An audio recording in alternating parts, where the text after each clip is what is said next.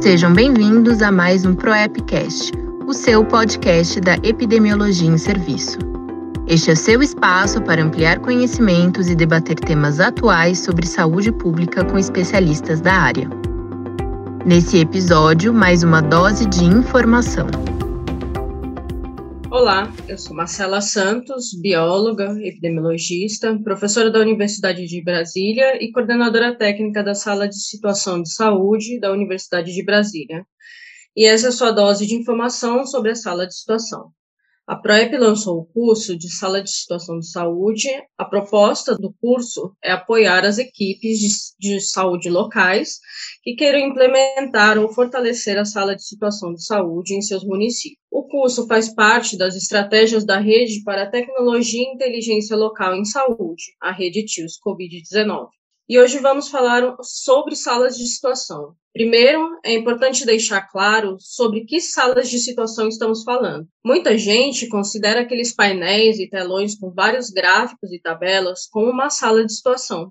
A verdade é que uma sala de situação é muito mais que isso. Ela é formada por um conjunto de processos complexos, organizados, que garantem desde a coleta de dados, organização e manipulação deles, até análise e auxílio na tomada de decisão. As salas de situação são ambientes que podem ser físicos ou virtuais e que devem estar inseridos na rotina da vigilância, garantindo que o objetivo geral da vigilância seja atingido, que seja um processo sistemático e contínuo de coleta, de análise de interpretação e da disseminação da informação, com a finalidade de recomendar e de adotar medidas de prevenção e controle de problemas de saúde. Para garantir essa sistematização e repetição contínua dos processos, é essencial que a sala de situação tenha seus processos mapeados. E mapear não é um processo uh, é muito mais do que simplesmente construir um fluxo, é entender todas as partes interrelacionadas e identificar atores chaves para a execução das tarefas. E mais do que isso, utilizar esses mapeamentos para a realização de procedimentos operacionais padrão, os famosos POPs. Esses mecanismos garantem que os processos sejam padronizados e reprodutíveis, ou seja, com eles eu posso garantir que se chegar um novo profissional na equipe, ele em pouco tempo consiga identificar os processos e se adequar ao fluxo, garantindo padronização dos resultados e melhor qualidade deles. O termo sala de situação, ele foi inicialmente utilizado em ambiente de guerra, e era aquele lugar onde os militares se reuniam para decidir os próximos passos ou para analisar a situação da guerra. Esse não deixa de ser o seu objetivo quando adaptado para a saúde. É lá que ocorrem as análises de situação de saúde e se planeja os próximos passos para a guerra que vivemos diariamente, a guerra pela manutenção da saúde. É importante entender que apesar da sala de situação utilizar como ferramenta básica o dado, ele por si só não resolve a situação. É por isso que são necessários alguns passos para que esses dados se transformem em informação e que essa possa ser usada para tomada de decisão. Eu vou contar rapidamente nossa experiência na sala de situação de saúde da Universidade de Brasília para vocês entenderem a importância de se ter uma sala ativa. Um dos nossos processos de rotina é acompanhar e monitorar eventos de saúde a nível local, nacional e mundial. Assim, desde janeiro de 2020, já monitorávamos a Covid-19, que ainda estava restrita à China. Nessa ocasião, a nossa equipe trabalhava na produção de um plano de contingência para o sarampo, para ser aplicado na Universidade de Brasília. Esse plano ele tinha o objetivo de conter possível surto localizado no Distrito Federal, para que esse sarampo não entrasse na nossa comunidade acadêmica. É, pensando nessa possibilidade do Covid atingir o Brasil e posteriormente a UNB, a gente resolveu trabalhar em um plano de contingência para a Covid-19 dentro da universidade. A princípio, parecia uma situação irreal, já que a doença ainda estava lá na China. Uh, pois bem, a Covid se espalhou, atingiu o Brasil, e mais que isso chegou ao Distrito Federal. É claro que a gente foi atingido, mas é, ter uma sala de situação garantiu que a gente tivesse oportunidade de nos preparar com mais antecedência. Veja que a nossa experiência podemos identificar várias atividades ligadas a uma sala de situação: monitoramento de eventos, investigação de surtos, planejamento estratégico e elaboração de planos de contingência, além, é claro, da preparação para a resposta.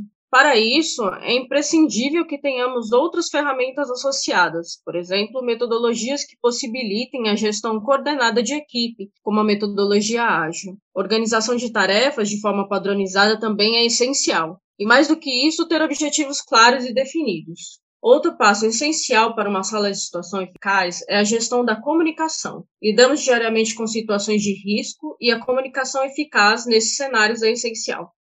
É necessária a organização de um plano de comunicação para que a transmissão dos dados e resultados seja feita de maneira eficaz.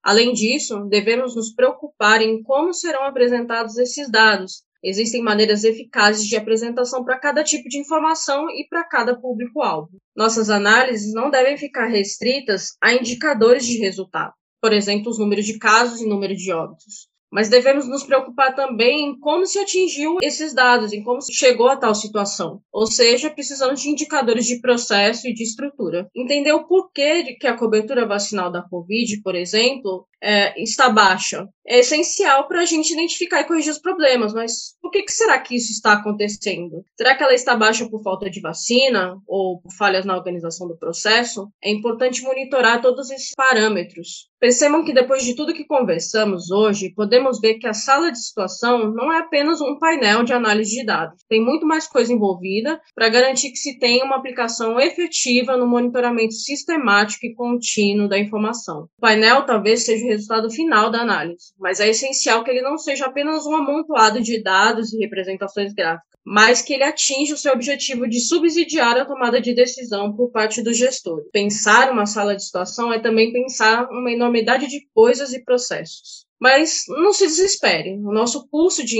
implantação e manutenção de sala de situação traz tudo passo a passo para você. Implementando uma sala de situação, você vai ganhar uma mega ferramenta para te ajudar a tomar a decisão mais acertada. Essas e outras informações você pode encontrar no site da Proep, proep.org.br. Espero que tenham gostado da nossa conversa de hoje e fiquem ligados para os próximos episódios. Você ouviu o Proepcast o seu podcast sobre epidemiologia em serviço. Que bom que você ficou com a gente. ProEpcast é uma realização da ProEp, Associação Brasileira de Profissionais de Epidemiologia de Campo, e da Rede TIOS Covid-19, a rede para tecnologia e inteligência local em saúde. Não deixe de assinar este podcast para receber as atualizações. E se você quer saber ainda mais sobre a ProEP e a rede TIOS Covid-19, Acesse proep.org.br e siga nossas redes sociais.